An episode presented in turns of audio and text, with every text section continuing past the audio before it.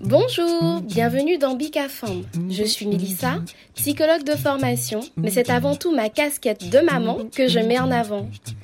C'est un podcast caribéen qui est dédié à la parole des femmes sur différents thèmes, autour de la grossesse, du désir ou du non-désir d'enfant, autour de pathologies qui concernent directement les femmes comme l'endométriose, autour de la maternité, le postpartum d'ailleurs peu exploré, les traditions transmises de génération en génération, autour de la place de la femme dans notre société, comment allier vie personnelle et vie professionnelle. Bref, Bicafam est un rendez-vous convivial entre femmes qui viendront partager leur expérience de vie, parler sans tabou, avec sincérité et émotion, pour parfois penser certaines blessures et aider d'autres femmes à se sentir moins seules. Ce podcast est dédié à la puissance des femmes.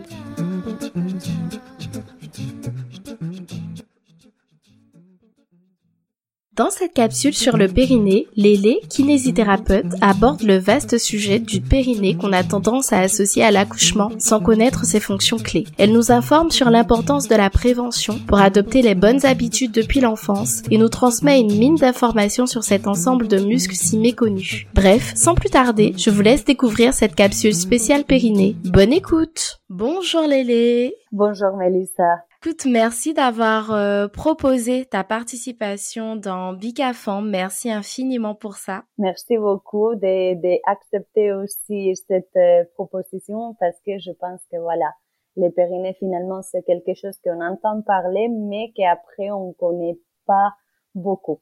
Donc exactement. donner les infos dans cette moyenne genre podcast, je pense que c'est très intéressant.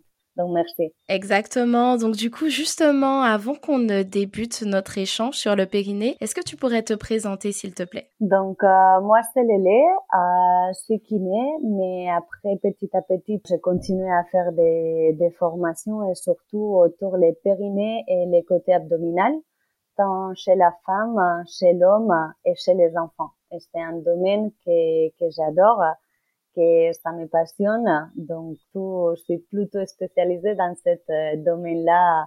D'accord, très bien. Ben, mais justement, ben écoute, on va commencer tout de suite, on va rentrer dans le vif du sujet parce qu'aujourd'hui, on va faire une capsule vraiment spéciale sur le périnée. Est-ce que tu peux déjà nous expliquer qu'est-ce que le périnée? Le périnée, c'est un autre groupe euh, musculaire euh, qu'on en a et comme je disais tout à l'heure, chez la femme, chez l'homme et chez l'enfant et il se trouve euh, à la base euh, du bassin. Ça part du symphysis pubien ou les pubis, les coccyx et les, entre les deux ischions. Ce sont les deux os dans lesquels on est assis.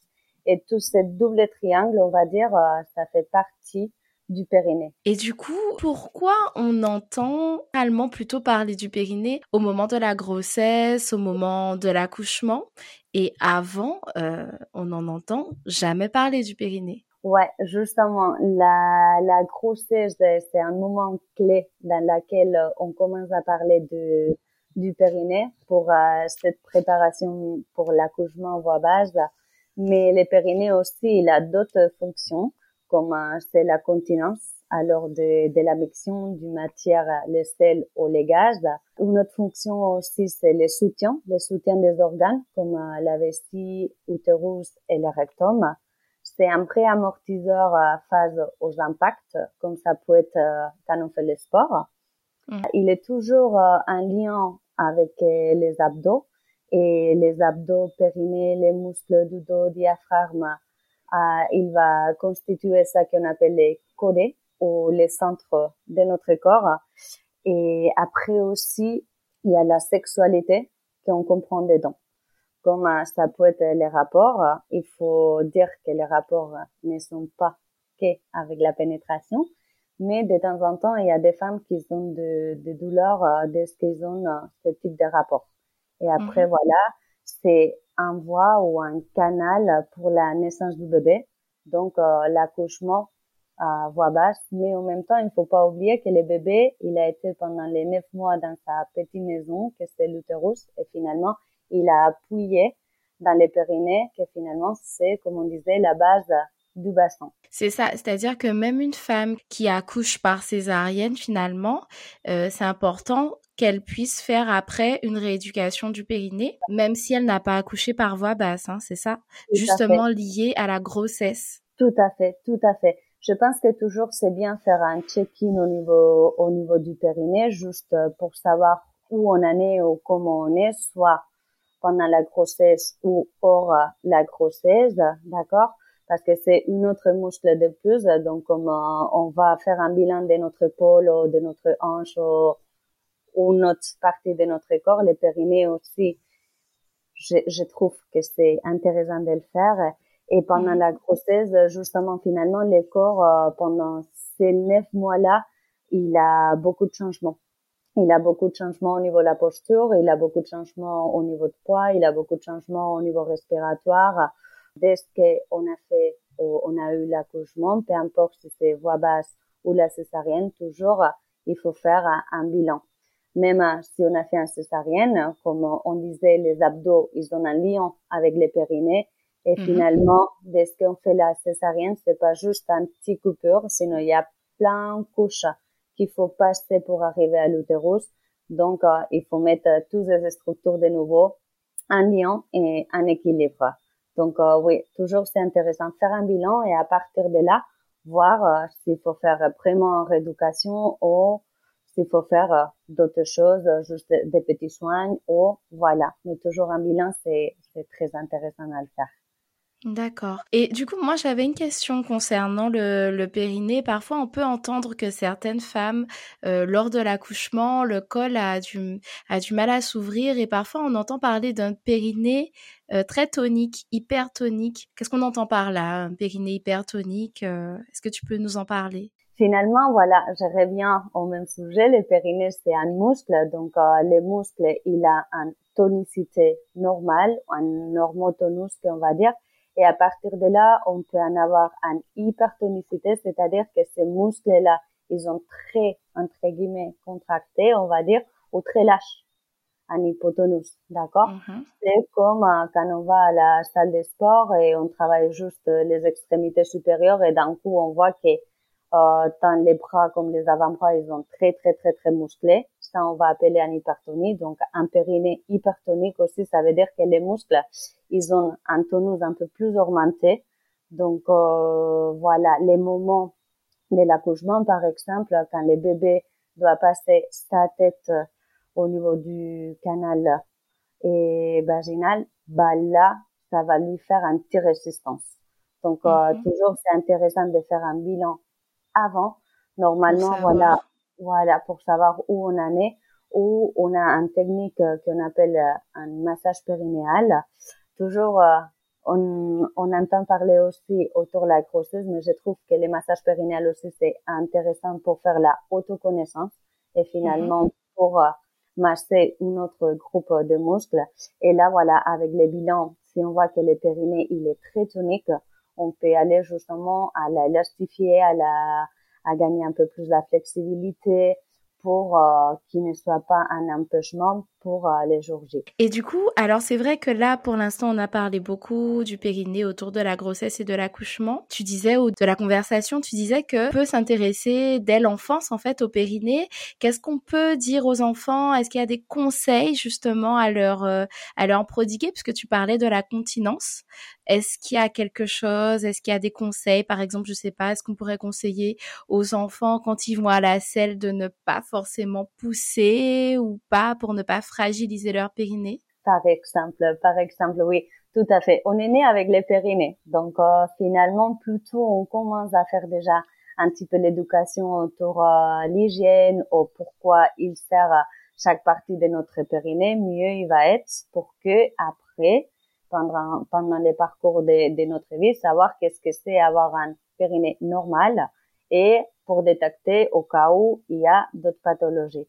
Et justement, en revenant chez l'enfant, d'accord, ils vont prendre leur maturité ou ils vont arriver à être propres euh, jusqu'à l'âge de 6 ans. Avant, on s'inquiète pas beaucoup. Mais de temps en temps, ils vont prendre leur maturité euh, à l'âge de 4 ans, par exemple, Et après, il y a un, un événement particulier, comme ça peut être la naissance d'un frère ou un sœur, ou que à l'école il y a un truc euh, qui se passe qu'il aime pas y aller, un conflit ou quoi que ce soit. Et volontairement, ça qu'il peut faire, c'est faire la rétention au niveau des selles. D'accord? Mhm. Ça qu'on appelle la incopressée. Donc, il arrive un moment que l'enfant, il fait pas caca, qu'il se retient, qu'il se retient et qu'il se retient. D'accord Mais ce caca, il va rester au niveau du rectum et il va grandir, grandir, grandir, grandir, grandir. Et de temps en temps, on va voir que l'enfant, il va pas aux toilettes, mais que par contre, dans leur culotte ou dans les caleçons, on va voir des petites taches de caca un peu plus liquide ou d'un coup un jour, il a un diarrhée et c'est finalement parce que cette rectum-là, il pouvait plus tenir. Donc, au bout d'un moment, ça va lâcher. Donc, mhm. euh, c'est une des pathologies à tenir en compte. Voilà. Comme tu disais, c'est toujours intéressant, voilà, de leur expliquer que dès qu'ils vont aux toilettes, hein, pour faire pipi ou pour euh, faire caca, voilà, de sentir un bon vidange et de pas se retenir, de demander cet euh, besoin qu'ils ont pour qu'on puisse les accompagner et à partir de là, voilà, leur montrer comment il faut se nettoyer, bah, surtout chez la femme toujours d'avant vers l'en arrière, d'accord, mhm. et pas à l'inverse. Et par exemple, euh, à l'heure de, de faire caca pour euh, que la posture soit un peu plus euh, optimale, toujours surélever un peu? Tout à fait, tout à fait, de mettre un petit tabouret sous les pieds, comme ça, les genoux, ils vont être un peu plus hauts que le niveau des hanches et là, l'angle rectal, finalement, le rectum, il va venir à, se mettre droite, un peu droite, et comme ça, les selles, ils vont glisser. Et plus que pousser, souffler. Souffler. Et comme ça aussi, les abdos, ils vont rentrer en jeu. Et cette pression-là, ça va faire, ou ça va nous faciliter à faire un, un bon vidange au niveau des selles. Bah, tu vois, c'est vrai que ça, c'est une info qu'on n'a pas en fait. C'est une info qu'on n'a pas et du coup qu'on ne transmet pas non plus à nos enfants puisqu'on l'a pas nous-mêmes. Et, euh, et c'est une info qui est hyper importante finalement. C'est assez hallucinant en fait de d'apprendre des choses comme ça euh, pour un, un besoin bah, qu'on qu'on répète euh, jour après jour. Et j'imagine que du coup, quand on pousse, on fragilise peut-être le tout à fait, tout à fait. Quand on va pousser les périnées, au lieu de travailler physiologiquement, ce que tu vas faire, c'est pousser tout vers les bas. Donc, une fois, c'est pas grave. Mais si on fait ça toute la vie, finalement, on a plus de probabilités que quand on va devenir adulte, on puisse en avoir un, un continence urinaire ou mhm. que les périnées ne soutiennent pas bien les organes chez la femme surtout, qu'il y ait des, des petites douleurs. Donc voilà, des petites choses comme ça que finalement ils ont plus lié à la mauvaise fonctionnement du périnée suite à une mhm. mauvaise habitude qu'on a acquis depuis petit, qu'on réfléchisse pas et qu'on ne sait pas et qu'on continue à les répéter, répéter, répéter. Donc mhm. euh, oui, si il nous montre dès qu'on est petit, c'est mieux. Comme ça, on va éviter d'autres choses euh, à la longue. Et finalement, dans ce que tu dis aussi, c'est de ne pas forcément transmettre cette information-là qu'aux filles, parce que les hommes aussi ont un périnée. Et, et ça aussi, bah ça je sais même pas si les hommes savent qu'ils ont un périnée parce que ben parce qu'on parle que du périnée euh, et de la femme et d'autant plus euh, voilà autour de la grossesse et de l'accouchement. Donc du coup tous ces conseils là aussi, ils sont aussi à donner aux hommes. C'est tout à fait. Les hommes, euh, les, les dysfonctionnements ou des pathologies qu'on peut trouver, c'est la faiblesse musculaire, d'accord? Bah, Comme on disait, le périnée, il est un muscle, donc il faut travailler ou il faut la faire bouger, d'accord? Mais surtout, c'est euh, dès qu'ils ont les cancers de la prostate, là, on risque, euh, voilà, ça dépend comment l'opération ça se passe, d'avoir euh, les incontinences urinaires et aussi les troubles érectiles. Mhm. Donc, ouais, chez les hommes aussi, c'est, c'est important d'avoir cette conscience-là. D'accord? Après, voilà, et quand on parle de descente d'organes, finalement, on passe plutôt chez les femmes, justement parce qu'on a les vagins. Donc, finalement, c'est un voie de sortie. Donc, euh, ces organes-là, mhm. ils vont tomber vers les vagins. Et après, mhm. ça dépend les décrets de cette descente d'organes au prolapsus qu'on appelle bah voilà, on peut faire la rééducation, on peut mettre une PCR qui finalement c'est un élément qu'on utilise pour euh, introduire à l'intérieur du vagin et comme ça tenir les organes à peu près à sa place. Et après à côté, voilà, faire la rééducation du périnée, savoir comment gérer les pressions aussi, parce que chez les hommes aussi, euh, ça dépend comment on fait les sports ou les mouvements, on peut en avoir des hernies inguinales. Mm-hmm. Donc euh, là aussi, c'est plus euh, un lien de ces gestions de pression ou cette euh, fonction des amortisseurs qu'on disait qui a les périnées. Donc mm-hmm. là, il faut, il faut aller travailler aussi. D'accord. Et du coup, tu parlais de descente d'organes. Est-ce que, alors là, c'est une question d'une abonnée qui demandait pourquoi c'est si important la rééducation, donc après la grossesse et après l'accouchement. Est-ce que la descente d'organes, ça pourrait être euh, une conséquence justement euh, euh, ben, après un accouchement s'il n'y a pas de rééducation et si justement le périnée ben il s'est il s'est il s'est un peu relâché est-ce que ça peut être une conséquence? Est-ce qu'on peut aussi avoir retrouvé des fuites urinaires aussi après? Oui tout à fait, tout à fait. L'accouchement, finalement, c'est un événement assez, assez puissant. Soit l'accouchement, mais la grossesse aussi, finalement. Mm. D'accord? Donc, euh, ça peut nous amener vers euh, un dessin d'organes, par exemple. Peut-être euh, quelqu'un qui, qui fait un sport avec des grands impacts, comme ça peut être les sauts aussi.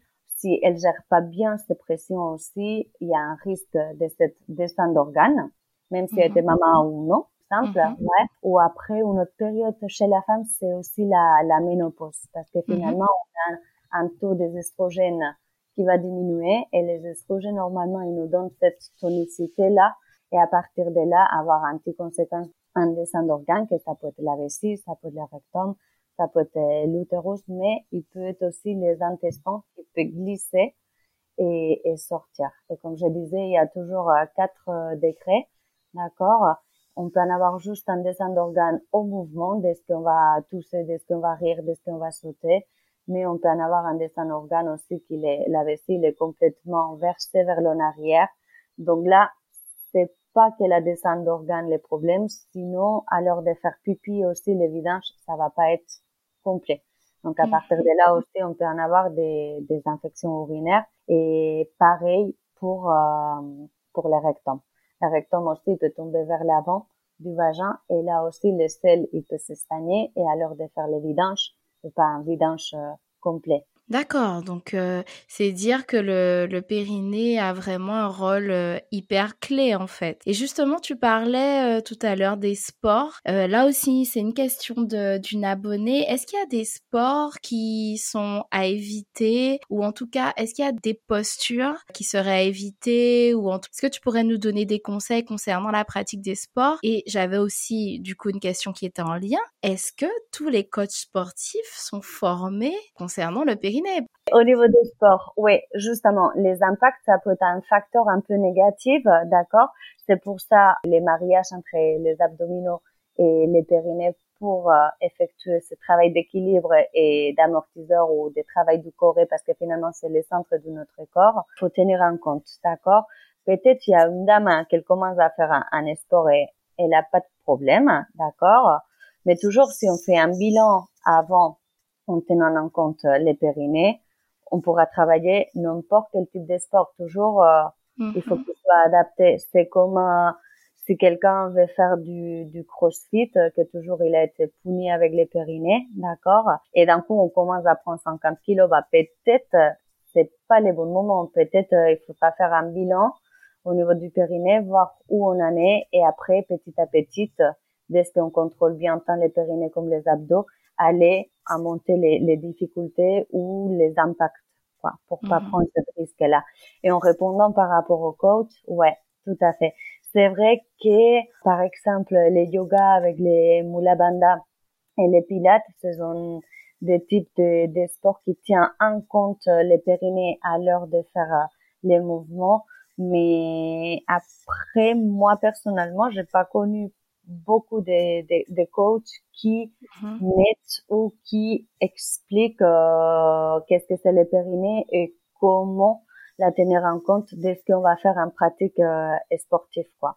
C'est ça, c'est ça. Je pense par exemple au... Ben, tu as parlé du crossfit. Le crossfit, on est dans le dépassement de soi, on est dans, dans de la performance. Alors, c'est pas un reproche, mais c'est vrai que du coup, euh, peut-être que parfois, on, on est dans, dans ce dépassement de soi et dans la performance sans forcément être vraiment dans peut-être vraiment précisément la technicité et dans la conscience aussi de son corps. Et peut-être que parfois, voilà, on peut aussi euh, ben, fragiliser un peu son périnée, ou même certaines postures d'abdos aussi euh, qui sont pas forcément euh, ben, les mieux, mais si on ne le sait pas, ben on adopte les mauvaises postures. C'est ça, c'est ça. Comme ça peut être la course à pied finalement, dès que tu cours, tu es tout le temps en train de faire des impacts. Et mhm. voilà, si tu n'as pas une bonne posture, et dans la posture, on va dire que même pour marcher, voilà, je dis toujours de garder cet auto-grandissement comme si on voulait aller vers le ciel et les coccyx un peu vers les talons. Et là, déjà, on va avoir un petit gainage au niveau du périnée et au niveau du transverse abdominal, plus que les grands droits qui vont nous soutenir. Et mhm. celui-là, il va nous aider à être plus performante à la fin, d'accord? À, à, éviter ces petites fuites euh, urinaires ou cette descente d'organes ou cette faiblesse du périnée. Donc toujours cette préactivation au niveau du périnée et au niveau du, des transverses abdominales, il va éviter qu'à la longue, on puisse en avoir euh, des petits euh, problèmes ou des petits symptômes comme ça. Mhm. Alors c'est vrai que tant souvent justement euh, des femmes qui disent bon ben moi euh, quand je suis par exemple à la caisse euh, quand je fais mes courses je pense à mon périnée et du coup je fais mes petits exercices en resserrant etc. Est-ce que tu as des petits conseils à donner justement? Tu aurais des conseils à, à donner aux femmes pour faire des petits exercices pratiques à, à caler dans la journée? Là dans un premier moment toujours intéressant refaire les, les bilans périnéales parce que mhm. justement, si on se trouve avec une femme que son périnée il est hypertonique, hypertonique. là finalement, ça que tu vas faire, c'est aggraver son souci. Donc, mhm. euh, c'est pour ça toujours, c'est intéressant de savoir où on en est. Mais finalement, voilà, comme on disait, c'est un muscle de plus. Donc, comme tu travailles tes bras, tu travailles tes jambes, tu vas travailler ton périnée. Et oui, c'est vrai qu'il y a des exercices comme euh, ça peut être les Kegel, et finalement, c'est aller faire cette contraction-là. Et toujours, les périnées, il faut qu'ils soient fermés plus remontés. Il faut qu'ils se ferment et il faut qu'ils se remontent. Il faut qu'ils aillent vers les nombrils. Ce n'est pas que juste je ferme et c'est tout. Ça, c'est pas une contraction complète. Je suis sûre que les femmes qui vont nous écouter là en ce moment doivent être en train d'essayer de faire cet exercice en même temps. en fait, voilà, avant, avant, ils disaient toujours euh, de faire cette euh, technique de pipi et stop, justement pour euh, voir mm. si ton périnée il était en bonne santé ou non. Mais après, on a vu que finalement, dès qu'on va faire pipi, ça risque, dès qu'on fait la contraction, de couper les jets urinaires. Donc, les pipis, ils restent de nouveau au niveau de la vessie. Donc là, on risque d'avoir de nouveau les infections. Les infections. Donc, au jour d'aujourd'hui, le pipi stop, il est plus recommandé. Donc euh, voilà, mais ça peut te donner un petit peu cette, cette conscience de savoir comment il faut il faut faire cette contraction là. Mais après, il faut savoir que les périnées, les muscles du périnée, on en a les 20% à peu près qui sont volontaires, c'est-à-dire que c'est nous qui va contracter et relâcher. Donc mhm. là, les Kegel, ça peut marcher, mais les 80%, c'est involontaire. Les périnées, ils travaillent tout seuls, comme les muscles au niveau de cervical. C'est pas toi qui essaye de tenir euh, ou de garder la tête droite. Mm C'est maintien et tu t'en occupes pas. Donc finalement, euh, il faut créer des mouvements, soit allongé, à quatre pattes, latéral, assise, debout. D'accord, on joint un peu avec euh, les poids de notre corps pour que l'exercice soit un peu plus compliqué ou moins compliqué pour euh, faire cette activation du périnée parce que le périnée, il a en soi-même un réflexe qui va se contracter avant de faire un, un effort. Il va garder cette contraction pendant l'effort et il va se relâcher après. C'est-à-dire peut-être je vais aller rire et on dit aïe j'ai eu un fuite urinaire. Bah là on sait que notre périnée n'a pas eu ce réflexe-là de se serrer avant, garder cette contraction pendant la, la rigolade qu'on va faire mm-hmm. et se lâcher dès qu'on a fini de rire ou de tousser ou de sauter. Donc, euh, c'est bien les exercices Kegel, mais il faut pas oublier que les 80% du, du périnée, et c'est involontaire. Pour euh, juste rebondir sur une question qu'une abonnée avait posée, qui demandait comment savoir s'il est toujours aussi maintenu plusieurs années après un accouchement. Finalement, la réponse, tu as déjà répondu, c'est de faire un bilan euh, pour savoir où on en est. Et ce bilan, je voulais te poser la question, Est-ce que c'est forcément avec des kinés? Est-ce que est-ce qu'il y a des kinés qui sont spécialisés? Est-ce que ça peut être avec d'autres praticiens? Bah, on fait professionnel sanitaire. T'en as les sages-femmes pour un côté et t'en as les mhm. kinés pour l'autre côté et bon, et les gynécos aussi. D'accord? Donc euh, ici en France, euh, tu peux demander un ordonnance pour la rééducation du périnée chez ton médecin généraliste ou la gynéco et, et, et c'est remboursé. D'accord La différence entre les sages-femmes et les kinés, c'est que les sages-femmes, ils vont prendre en compte juste les côtés périnéal. Et par contre, les kinés, ils vont tenir en compte périnée plus abdomen. C'est mhm. ça. D'accord Et après, c'est vrai que chez nous, c'est une formation, on va dire, euh, supplémentaire il faut que tu sois formé. Normalement, tu te formes après ton école. D'accord. Et donc, tu as bien précisé aussi que ce bilan, effectivement, on peut le faire à n'importe quel moment, même sans, euh, sans forcément euh, être passé par la case grossesse ou accouchement. À un moment, on peut euh, se questionner, savoir où on en est par rapport à son périnée. On est, on a pratiqué tel sport, etc. On se questionne et on peut demander, on peut faire un bilan pour savoir où on en est et si, en fonction du bilan, euh, on fera une rééducation ou pas. Tout à fait. Oui. Finalement, c'est comme euh, quand tu vas chez le dentiste un fois par an pour euh, faire un mhm. contrôle de tes dents pour voir où, tu en es. Ouais. Et après, voilà, on fait pipi, on fait caca tous les jours. Donc, par exemple, au niveau nutritionnel, il faut qu'on fasse entre 6 et 8 fois par jour. Et pendant la journée plutôt que la nuit. Au, au niveau des constipations, c'est une grand problème chez la femme. Et mhm. normalement, il faut qu'on aille aux toilettes tous les jours aussi. Donc mhm. euh, là, pour un côté, oui, on peut en avoir les périnées dans un bon santé ou, ou non, d'accord? Mais aussi, c'est important les côtés aliment, alimentaires, ça qu'on va manger, ça qu'on va mhm. avoir, d'accord? Parce qu'il y a par exemple les stimulantes comme ça peut être les cafés, les boissons gazeuses ou l'alcool qui va stimuler un peu plus les muscles de, de la vessie. Il va commencer à contracter la vessie et tu vas avoir d'un coup un envie de, de faire pipi. Ou mhm. au niveau des selles, ça dépend quel type d'alimentation tu en as. Bah, peut-être euh, te constipé ou tu bois pas assez d'eau et tu risques d'être constipé. Et donc la constipation finalement euh, va aussi fragiliser le périnée. Tout à fait. Finalement, c'est une autre poids qui va tomber sur les périnées. Donc, euh, pour les constipations, c'est important la régularité ou avoir euh, l'habitude, d'accord? Parce que dès qu'on rentre euh, dans, dans la constipation, on oublie d'aller faire caca. Donc, pour faire ce petit rappel au corps aussi, voilà, comme on disait chez l'enfant, voilà, les tabourets, la posture, je souffle, j'active au niveau abdominal. Bah, je vais essayer de mettre les horaires pour faire les rappels à mon, à mon corps que il faut aller faire caca. D'accord? Mais après aussi, euh, l'eau, boire. Parce que si on est constipé, les selles vont commencer à se sécher au niveau des rectums. Donc après, ils vont être de plus en plus difficiles à les évacuer. Donc on va pousser de plus en plus. Et donc fragiliser encore plus son périnée. Tout à fait. Et après les mouvements, il faut bouger. Il faut bouger déjà parce que c'est les meilleurs euh, anti-inflammatoires qu'on en a.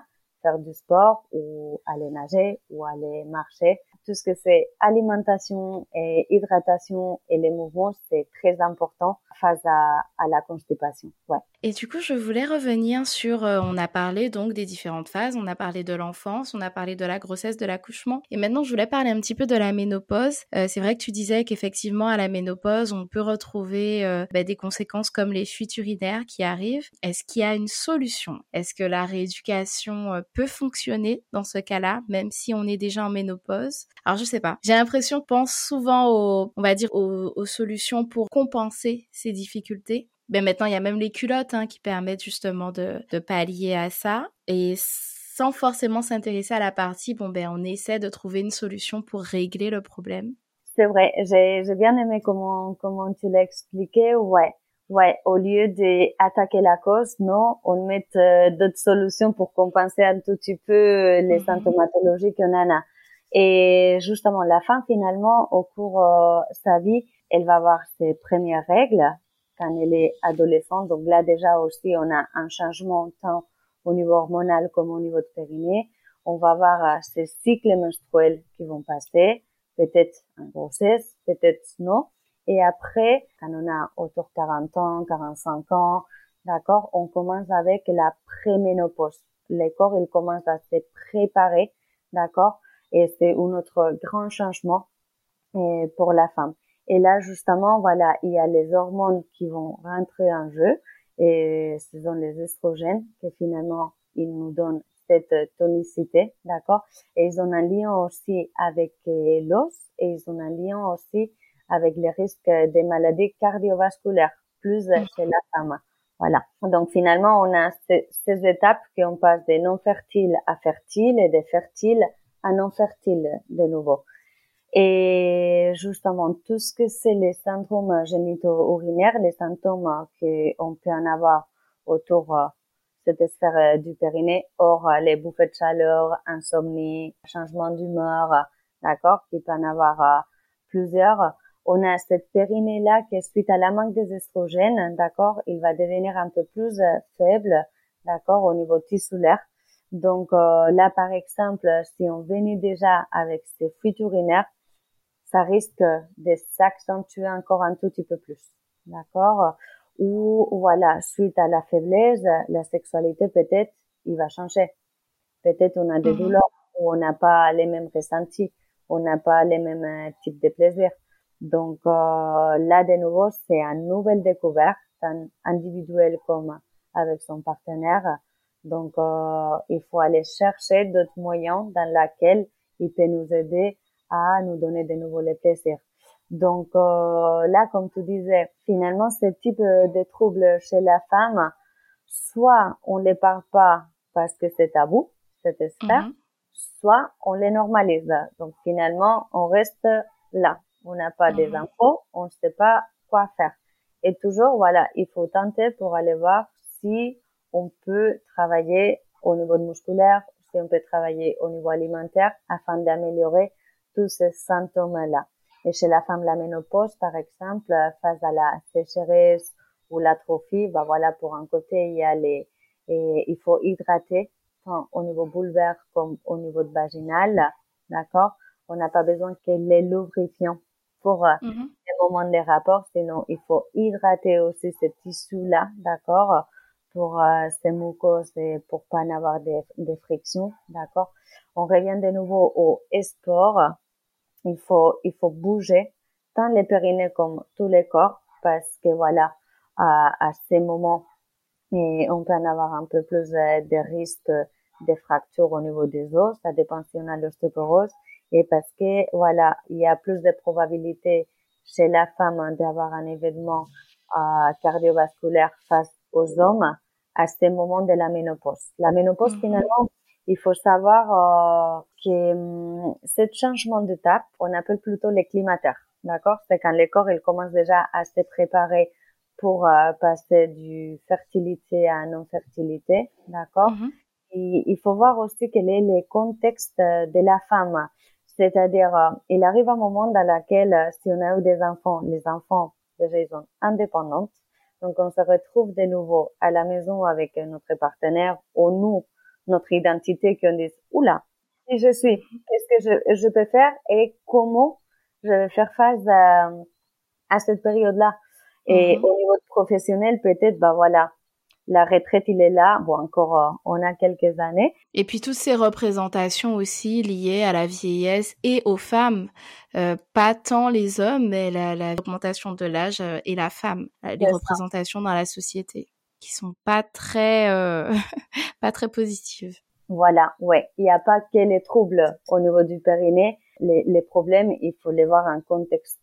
Dans la globalité la globalité, sexualité, bah, peut-être t'as pas honte, tu parles de ta sexualité très tranquillement, et peut-être il y a une autre qui a honte de parler de ça. Voilà, ça dépend de la femme, mais oui, on peut, on peut trouver, comme je disais, une augmentation au niveau des fuites urinaires suite à, cette, à, à, cette faiblesse ou à cette qualité tissulaire. Les infections, il peut être un peu plus évidentes et les inconforts toujours faire un, un check au niveau mhm. du périnée et finalement, vu que tu vas passer cette période du climateur, voilà, les climateurs, on disait c'était la phase et la, et la ménopause, par contre, euh, on va dire de ce que la femme, elle a un arrêt de ses règles pendant 12 mois, on va dire que cette femme-là, déjà, et la ménopause et on passe à la post-ménopause. Donc finalement, comme on sait qu'on va passer euh, dans cette période-là et on sait quel type de conséquences on peut en avoir, on peut déjà commencer à les travailler. On peut commencer à, à, à les travailler avant pour euh, mm-hmm. diminuer la probabilité d'avoir ces effets. Euh, d'accord. Et du coup, comme c'est ta spécialité, tu accompagnes quand même beaucoup de femmes et depuis depuis des années. Est-ce que tu dirais que les femmes maintenant sont un peu plus conscientes de leur périnée qu'avant? Ça dépend de l'âge. Ça dépend de mmh. l'âge, je dirais. Donc euh, voilà, chaque génération aussi, il a eu un type euh, d'éducation. Donc mmh chez les jeunes, c'est vrai qu'ils ont un peu plus conscience au niveau du périnée mais peut-être après, à l'heure de, de, de, se soigner, les femmes qui arrivent à la consultation, c'est dès qu'ils ont un petit problème? C'est ça. C'est pas juste pour faire la prévention. Donc c'est pas en prévention, c'est toujours en traitement finalement. Ouais. Donc finalement, si on résume un peu tout ça, le plus important finalement, c'est de faire un check-up en fait, de savoir où on en est. J'avais une dernière question. Du coup, ce check-up, on peut le faire régulièrement? Selon toi, euh, je sais pas, est-ce qu'on devrait le faire à une fréquence particulière euh? Je pense que c'est important de ce qu'il arrive euh, une femme à la consultation pour faire un, check-up par rapport à son périnée, lui donner les outils pour faire cet entretien-là. Mmh euh, ouais, la faire consciente de son périnée. Mmh et, et lui expliquer qu'est-ce que c'est un périnée en bonne santé et qu'est-ce que c'est un périnée en mauvaise santé. Au fur et à mesure, elle saura détecter dès qu'elle a un problème si il faut aller faire une consultation ou non. Par exemple, moi je dirais qu'avoir un périnée en bonne santé, c'est dès que tu connais ton périnée, où il se trouve, comment il fonctionne, dès que tu vas aller faire pipi entre 6 et 8 fois par jour, on peut dire que tu as un périnée en bonne santé et que t'as pas de fuite.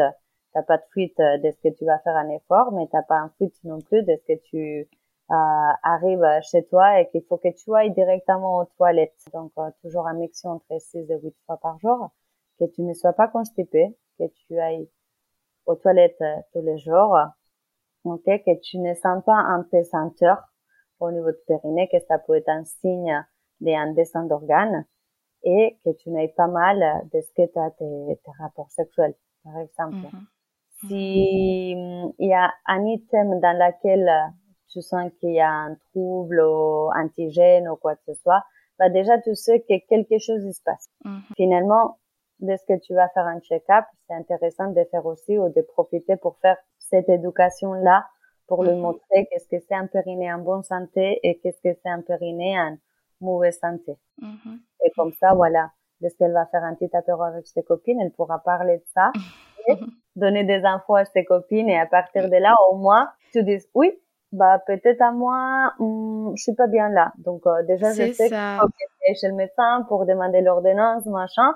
Et comme ça, mine de rien. Mais c'est ça. Mais en fait, ce que tu dis, c'était tellement intéressant. Est-ce qu'entre femmes, on parle de nos périnées Non. On va parler de plein de choses. Euh, le périnée, je crois pas que ce soit un sujet euh, très euh, qui revienne très régulièrement et justement pouvoir parler librement de certaines choses et peut-être se dire ah ben moi aussi tiens euh, ça m'arrive d'avoir des fuites urinaires mais ça c'est vrai que c'est un sujet plutôt tabou pouvoir parler librement de ça et, justement que ça puisse alerter pour euh, pour aller consulter et faire un bilan et s'y intéresser. En tout cas Lélé merci pour cet échange vraiment sur euh, sur le périnée cet échange riche. J'ai appris plein de choses. Je pense que les personnes qui nous écoutent aussi apprendront aussi beaucoup de choses. Malheureusement je trouve que ce sont vraiment des informations clés qu'on n'a pas. Comme on ne les a pas, ben on les transmet pas non plus à nos enfants. Ce sont des informations tellement importantes vu le rôle clé justement du périnée dans toutes ses fonctions.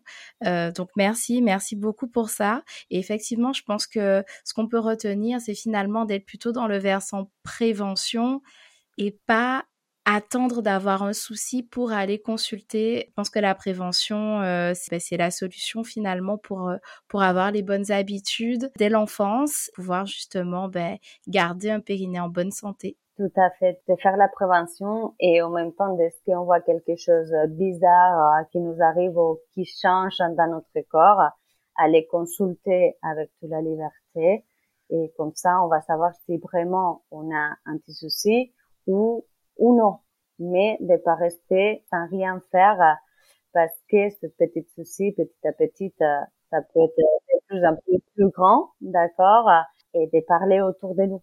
Dès que ça nous mhm. arrive quelque chose, de parler autour de nous pour que on puisse euh, visibiliser, euh, comme ça peut-être les gens, ils vont dire, ah, bah, peut-être moi, il faut que mhm. j'aille faire un check-up au niveau de mon périnée. En tout cas, merci beaucoup vraiment pour cet échange. Et du coup, ben, c'est quand même la signature du podcast. Donc, même si c'était une capsule sur le périnée, je vais quand même te demander de te décrire en trois mots, toi, Lélé.